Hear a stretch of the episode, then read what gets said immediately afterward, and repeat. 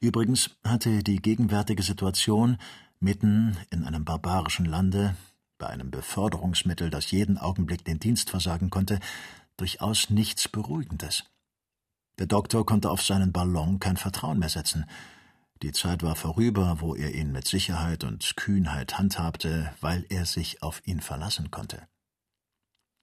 Unter diesen und ähnlichen Gedanken glaubte Ferguson bisweilen ein unbestimmtes Geräusch in den ungeheuren Wäldern zu vernehmen, und zuweilen schien es ihm sogar, als ob ein rasches Feuer zwischen den Bäumen aufleuchtete.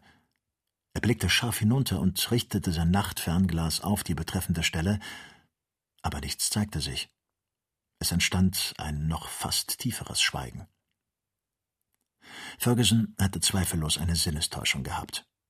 Er horchte nochmals, ohne jedoch das geringste Geräusch wahrzunehmen, und da die Zeit seiner Wache nun abgelaufen war, weckte er Kennedy, empfahl ihm die äußerste Wachsamkeit und legte sich neben Joe nieder, der fest und ruhig schlief.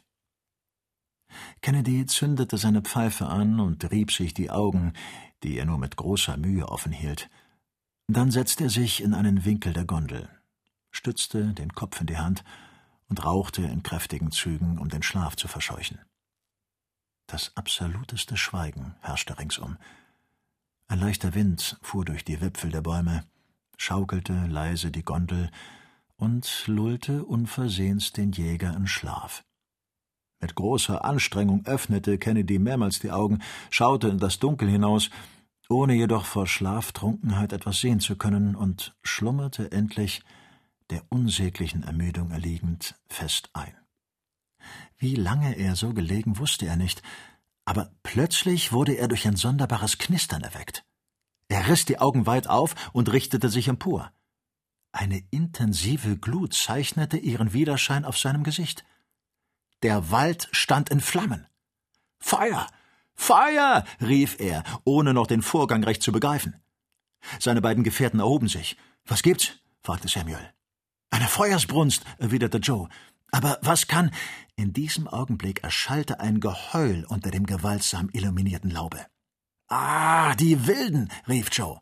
Sie haben den Wald angezündet, um uns sicherer in Brand zu stecken. Ohne Zweifel die Talibas. Die Marabouts des Al-Hadschi, sagte der Doktor. Ein Feuerkreis umgab Victoria. Das Knacken des trockenen Holzes mischte sich mit dem Ächzen der grünen Zweige. Lianen, Blätter, der ganze lebende Teil dieser Vegetation wand sich in dem zerstörenden Element. Der Blick fiel nur auf Flammen. Die großen Bäume zeichneten sich schwarz in dem Schmelzofen ab, während rings um sie her von ihren Kronen ein glühender Kohlenregen herniedertroff. Der Brand spiegelte sich in den Wolken wieder, und die Reisenden glaubten sich in das Innere einer feurigen Kugel versetzt. Lass uns fliehen, schrie Kennedy, ans Land. Das ist die einzige Möglichkeit, wie wir uns retten können. Aber Ferguson hielt ihn mit fester Hand zurück, und auf das Ankertau losstürzend, hieb er es mit einem Schlage durch. Schon leckten die Flammen zu dem Ballon emporzüngelnd an dessen erleuchteten Wänden. Doch Victoria, seiner Fesseln entledigt, stieg über tausend Fuß in die Lüfte. Ein entsetzliches Geschrei und Flintenknallen ertönte unten im Walde. Aber der Ballon wurde von einer Strömung erfasst, die sich mit Tagesanbruch aufgemacht hatte, und entfloh in westlicher Richtung. Es war vier Uhr morgens. 43. Kapitel wenn wir nicht so vorsichtig gewesen wären, unser Gewicht gestern Abend zu erleichtern, sagte der Doktor, so wären wir jetzt rettungslos verloren. Da sieht man, was es auf sich hat, wenn man seine Sachen zur rechten Zeit besorgt, philosophierte Joe. Man kommt dann glücklich davon, und nichts ist natürlicher. Wir sind keineswegs außer Gefahr, bemerkte Ferguson. Was besorgst du denn noch? fragte Dick. Der Ballon kann nicht ohne deine Erlaubnis fallen, und selbst wenn er fallen würde, wenn er fallen würde? Sieh dich doch um, Dick. Sie waren gerade über den Saum des Waldes hinausgekommen und konnten etwa dreißig Reiter mit weiten Beinkleidern und flatternden Burnussen gewahren, die mit Lanzen und Musketen bewaffnet in dem kurzen Galopp ihrer lebhaften, hitzigen Pferde der Richtung des Ballons folgten, während dieser mit mächtiger Schnelligkeit seinen Weg fortsetzte. Beim Anblick der Reisenden stießen sie ein wildes Geschrei aus und schwangen ihre Waffen. Zorn und Drohung waren auf ihren sonnenverbrannten Gesichtern zu lesen, die durch spärliche, aber struppige Bärte ein noch wilderes Aussehen erhielten. Ohne Anstrengung überschritten sie die gesenkten Plateaus und Abhänge, die nach dem Senegal abfallen. Sie sind es wirklich, sagte der Doktor, die grausamen Talibas, die wilden Marabuts des Al-Hadschi. Ich möchte mich lieber im Walde rings von wilden Tieren umgeben wissen, als diesen Banditen in die Hände fallen. Sie sehen allerdings nicht sehr vertrauenerweckend aus, meinte Kennedy. Es sind kräftige Kerle. Glücklicherweise können diese Bestien nicht fliegen, bemerkte Joe. Das ist schon immer etwas. Seht diese zerstörten Dörfer, diese niedergebrannten Hütten, begann Ferguson wieder. Das ist ihr Werk. Da, wo sich einst kultivierte Felder und Gegenden weithin erstreckten, haben sie Öde und Verheerung verbreitet. Gut, dass Sie uns nicht erreichen können, erwiderte Kennedy. Wenn es uns gelingt, zwischen Sie und uns den Fluss zu bringen, sind wir in Sicherheit. Ja, Dick, nur dürfen wir nicht fallen, hob der Doktor mit einem Blick auf das Barometer hervor. Auf alle Fälle werden wir wohltun, Joe, unsere Waffen in Bereitschaft zu halten, versetzte Kennedy. Das kann nicht schaden, Herr Dick. Es wird uns noch sehr zustatten kommen, dass wir sie unterwegs nicht fortgeworfen haben. Mein Karabiner, rief der Jäger enthusiastisch. Ich hoffe, dass ich mich niemals von ihm zu trennen brauche. Und er lud ihn mit der größten Sorgfalt. Pulver und Blei waren noch in genügender Quantität vorhanden. In welcher Höhe befinden wir uns? fragte Kennedy den Doktor. Wir sind etwa 750 Fuß hoch, aber wir können nicht mehr durch Steigen oder Fallen günstige Luftströmungen aufsuchen, sondern müssen dem Ballon auf Gnade und Ungnade folgen. Das ist sehr fatal, brummte Kennedy. Der Wind ist ziemlich gemäßigt. Wenn uns ein solcher Orkan wie in den vorhergehenden Tagen fortgetragen hätte, so wären die schrecklichen Kerle schon lange außer Sicht. Die Schufte verfolgen uns in kurzem Galopp wie auf einem gemütlichen Spazierritt, sagte Joe ärgerlich. Wenn wir sie in Schussweite hätten, äußerte der Jäger, würde es mir ein ganz besonderes Vergnügen gewähren, sie einen nach dem anderen aus dem Sattel zu heben. Ganz gut, erwiderte Ferguson. Wir wären dann aber gleichfalls in Schussweite und Victoria würde den Kugeln ihrer langen Musketen ein leichtes Ziel bieten. In welcher Lage wir uns aber befinden würden, wenn ihre Kugeln den Ballon zerrissen hätten, magst du selber ermessen. Die Talibas setzten ihre Verfolgung den ganzen Vormittag fort. Um elf Uhr morgens waren die Reisenden kaum fünfzehn Meilen in der Richtung nach Westen weitergekommen. Der Doktor spähte aus, ob sich irgendeine, wenn auch noch so kleine Wolke am Horizont zeigte. Er fürchtete beständig eine Veränderung in der Atmosphäre. Was sollte aus ihm werden, wenn er nach dem Niger zurückgeworfen wurde?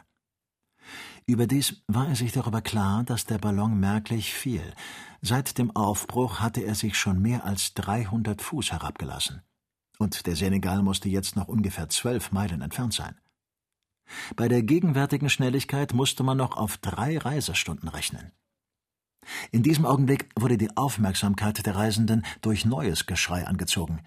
Die Talibas trieben ihre Pferde zu größerer Eile an. Der Doktor sah nach dem Barometer und begriff sofort die Ursache des Gehölls. Wir fallen? fragte Kennedy. Ja. Zum Teufel, dachte Joe. Nach einer Viertelstunde war die Gondel nicht mehr als hundertundfünfzig Fuß vom Boden entfernt, aber der Wind wehte kräftiger. Die Talibas spornten ihre Pferde an, und bald entlud sich ein Musketenfeuer in die Lüfte. Zu weit, ihr Dummköpfe, schrie Joe hinunter. Es scheint mir geraten, die Spitzbuben in einer angemessenen Entfernung zu halten. Und Joe gab Feuer, indem er einen der am weitesten vorgerückten Reiter aufs Korn nahm. Der Talibas stürzte zur Erde.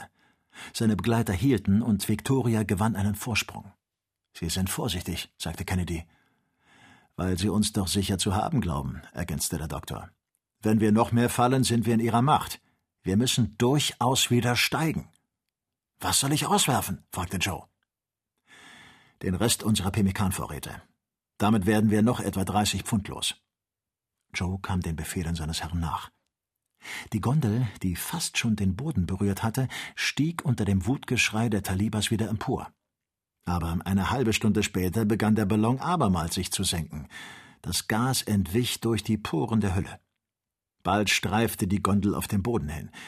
Die Neger Al-Hadschis stürzten auf sie zu, aber kaum hatte der Ballon die Erde berührt, als er, wie es auch sonst bei Luftfahrten schon beobachtet worden ist, mit einem Sprunge emporschnellte, um sich dann eine Meile weiter wieder herabzulassen. Wir sollen ihnen also wirklich nicht entkommen? fuhr Kennedy zornig los. Wirf unseren Vorrat an Brandwein aus, Joe, rief der Doktor. Unsere Instrumente.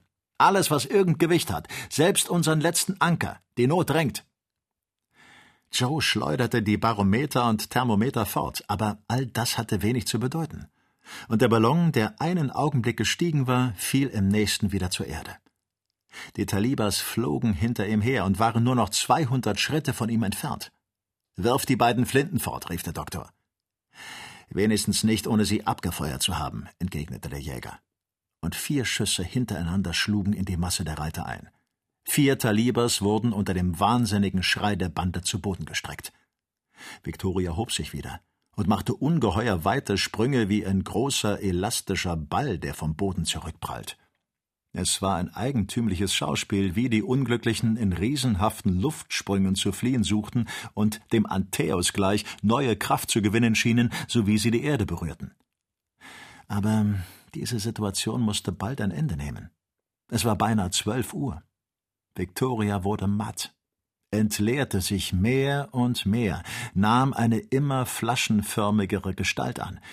Die Hülle wurde schlaff und schlotternd und die Falten des verzogenen Seitenzeuges legten sich aneinander.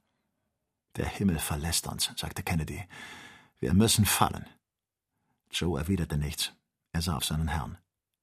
Nein, sprach dieser mit Nachdruck. Wir haben noch mehr als 150 Pfund auszuwerfen. Was denn? Fragte Kennedy, der nicht anders dachte, als dass der Doktor närrisch geworden sei. Die Gondel, antwortete Ferguson ruhig. Hängen wir uns in das Netz. Wir können uns an den Maschen halten und so den Fluss erreichen. Schnell! Schnell! Und die kühnen Männer zögerten nicht, dies Rettungsmittel in Ausführung zu bringen. Sie hingen sich, wie es der Doktor angegeben hatte, in die Maschen des Netzes. Joe hielt sich mit einer Hand und schnitt mit der anderen die Seile der Gondel ab. Sie fiel in demselben Augenblick, wo das Luftschiff sich definitiv niederlassen wollte. Hurra! Hurra! rief Joe, als der Ballon entlastet dreihundert Fuß in die Luft schnellte. Die Talibas trieben ihre Pferde an. Sie flogen in gestrecktem Galopp dahin, aber der Ballon, der jetzt in eine kräftigere Windströmung geraten war, eilte vor ihnen her und wandte sich in raschem Fluge nach einem Hügel, der den Horizont im Westen begrenzte. Ein günstiger Umstand für die Reisenden, da sie darüber hinwegziehen konnten während die Horde Al-Hajis gezwungen war, sich nördlich zu wenden, um die Anhöhe zu umgehen. Die drei Freunde klammerten sich an das Netz. Es war ihnen gelungen, es unter sich zusammenzuknüpfen, und so bildete es gleichsam eine hin und her schwankende Tasche. Plötzlich, als der Hügel überschritten war, jubelte der Doktor triumphierend. Der Strom! Der Strom! Der Senegal!